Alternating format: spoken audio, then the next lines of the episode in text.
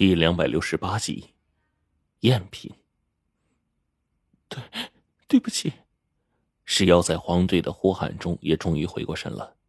黄队当即举起手中的手电筒，这一刻呢也冲了进去，站在石妖的面前，稍微将他一打量，见他没事便又看起了里面的整个空间。对不起，你终究是你。大王终究是大王，我想把你当成他，却发现，却发现我们都错了。一听到《地藏经》，我莫名的就想到了他。石瑶此时说着话，看着黄队，脸上显现出了一抹哀伤，让我们都觉得呀，心里压抑。嗨，没事，毕竟我都是几百年后的他了。再怎么讲，其实也算两个人，或者说，他就是另一个陌生的自己。我能理解。皇帝说着话，手中的手电筒又往前方照了一下。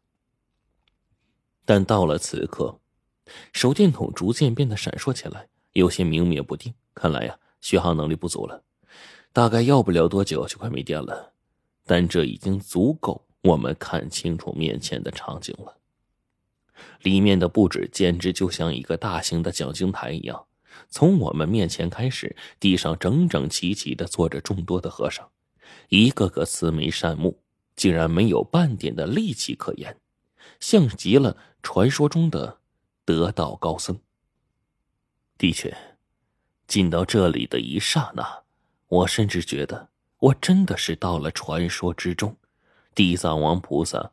在地狱之中建造的三千佛国，在这里布施讲经、开文传法，一切都是那么祥和和安静。在这里，甚至感受不到一丝一毫的阴邪之气，跟站在外面的感觉截然不同。但有一点，这里面真的是异常的冷啊！大概是为了保存这些僧人的遗体吧。不远处。黄队见我们沉浸其中，竟不由得也自己转了起来。这些和尚也不知道存在多久了，膝下盘坐的明黄色的蒲团已经蒙上了一层厚厚的浑浊的灰尘，看起来脏乱之极。那蒲团呢，更是已经残破不堪了，也不知道在这个地方多少年没有动过了。而就在这个时候，黄队。已经好奇的到了一个僧人的面前，他竟然忍不住的用手去碰了一下那个僧人落满灰尘的光头。只轻轻一吹光头上的灰，黄队就惊骇的倒退了回来，面前被他轻轻一吹的烟雾缭绕。黄队直接又等了一下，这才真正的走过去，顺手把手放在了和尚的脑袋顶上，光秃秃的。很软，黄队说着，竟然兴奋起来。我感觉到，这和尚除了体温冰冷、没有生命体征之外，和活人是没有任何区别的。我去探探鼻息看看。他说完，就伸着手要去触碰僧人的鼻子。白飞宇连忙给他喝定说：“千万不要用手触碰死者鼻息，很容易引起四时节气，造成尸变的。”你真的以为这些和尚能难得住妙真吗？黄队当即嘿嘿一笑。不过呢，他的手还是伸回来了，没有乱来。郭道长跟齐先生又冲着四周看了看，黄队摇了摇头，一把扔了那个已经不怎么发亮的手电，直接说：“嘿，给你们照亮太麻烦了，我自己开夜视。陈子，你跟在我们后面，帮他们打着手电筒。”黄队说完。将那个已经快没电的强光手电往地上一扔，这时候呢，空间中又少了一只亮光，当即就变得更加漆黑了。而就在这个时候，黄队一个人在漆黑的空间里胡乱走动着。不多时，他却指着正中间的位置说：“哎，你们看，快看，那儿有一座桥，是一座吊桥。”吊桥。齐先生也不知道啊，黄队说的究竟有什么猫腻儿。反正有石妖跟在黄队的身边，也不担心他的安全。黄队便开始啊，在这排排的僧人中穿行，往那正前方中央的讲经台走去了。我跟白程程无奈的撑起手电筒，一边走一边注意脚下。说真的啊，这会儿呢，我已经开始有点羡慕那些可以夜视的人了。如果把黄队的夜视也给我来一份，那就更加方便行事了。还要什么手电筒啊？我心里这样想着，紧跟其后，时不时的呢给后面的人再打一个光。很快，他们便安然无恙的穿过了这些僧人的盘坐之地。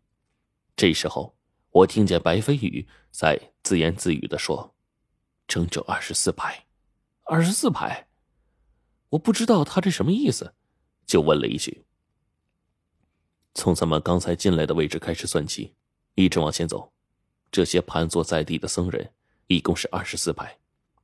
白飞宇这时候啊，解释起来了：“不止横的是二十四排，竖的也是。我站在前面，又有夜视，最好观察了。”黄队开始跟我们说起啊，自己此刻看到的这些僧人，横列二十四排，竖列二十四排，总共加起来五百七十六人。加上正中讲经台上那个披着红袈裟的大和尚，一共就是五百七十七人。什么？我一愣，随后问他：“这全都是和尚？”“是啊，清一色的秃瓢。你们说这是不是很奇怪呀？”黄队说完，随即啊，直接就朝着讲经台走去了。我们这些人全都跟在他后面。这个时候走得近了些，便看清楚了。面前的场景，好家伙！果不其然，在讲经台上竟然坐着一位眉目清秀、容貌漂亮的和尚，穿着一身锦绣红袈裟，身边九溪禅杖竖立，在他身边放着一尊桌案，上面各式各样的佛教器具都有。只是现在走到近前，我们却已经听不见那阵阵的梵音了，却不知道。是怎么回事然而看到面前的这一幕，只怕呀，谁的心里都会觉得无比的震惊吧。这里的和尚们一个个慈眉善目，神态满足而安详，气质空明，像极了所谓的得道高僧。可是那个女真大王又哪里来的这么大的本事，弄这么多和尚来到秦岭山中这穷乡僻壤的地方呢？这些都还是小事儿，可这面前的和尚们，一看就不一般呢，自有一股出尘的气质。这种气质啊，绝对不是找个什么人就能替代的。可眼前足足五百个呀，快六百个这样的和尚，那无一例外，举止神态都是这一般，当真是让人觉得惊奇。而且仔细看这里面的摆设。的确跟传说中地藏王菩萨讲经之所是相匹配的。相传啊，在阴间界共有六大地界，其余五大地界啊是由五方鬼帝统领，居住的全都是阴间的臣民。这些臣民都是阳间死后下去的阴魂，也有五浊世界里的夜叉、修罗，甚至是六道当中的其余生物。而只有鬼门关这个地界直属丰都大帝掌管。那寻常人所说的阴曹地府、阴司，多半指的其实就是鬼门关这个大地界而已。阴司也就是世人所熟悉的那个体系，丰都大帝是整个阴间的至高统治者，五方鬼帝负责统治阴间的臣民，十殿阎君则是阴曹地府的监察从政君王。专司亡魂的各种发送司仪，而这地藏王呢，便是居住在这丰都大帝的丰都城之内，并且自下三千比丘僧尼念经超度亡魂事宜，自称阴间三千佛国光土，可算是阴司里自成一派的代表。在各种经书传记的描述上，更是有很多完全不同的东西，那便是说。这位菩萨很帅，很白净，手持九溪禅杖，身穿红棉袈裟，体察阴间疾苦，超度亡魂众生啊！常于讲经台讲经，门下呢设有五百七十六厅位，选取比丘僧尼当众念经超度，用愿力度化鬼魂生灵。就是这样的描述啊，和面前竟是无一不符合。五百七十六个比丘僧尼，五百七十六个位次，讲经台高搭在前，九席禅杖竖在身边，菩萨更是身穿红棉袈裟。难道说，台上那家伙真的是地藏王菩萨？可我随即摇了摇头。佛经是从印度传往中土的，那早就是汉朝时候的事儿了。距今已经过去两千多年，你这地藏王菩萨里应该是印度人才对呀。尤其是他的真身，又怎么和我们是一样的面孔呢？身边的齐先生大概也是干穿了这些，但是呢，他并不急着动手，而是私下里又仔细打量着。随后，齐先生也叹了口气呀：“唉，我总是觉得这里有什么不对劲儿的，可是说不上来呀。”“是啊，我也这么觉得。”这时候。郭道长也应了一声，想不明白也没办法。你们再看后面的吊桥。黄队说着，便朝后一指。原来呢，讲经台的背后还有一条甚至更宽阔的通道，一直通往前方，而且就在这一边的菩萨肉身的背后。之前因为距离远，而且被讲经台遮住了视线，也让我们并未真正的看清楚。只有黄队偏着脑袋瞎转悠。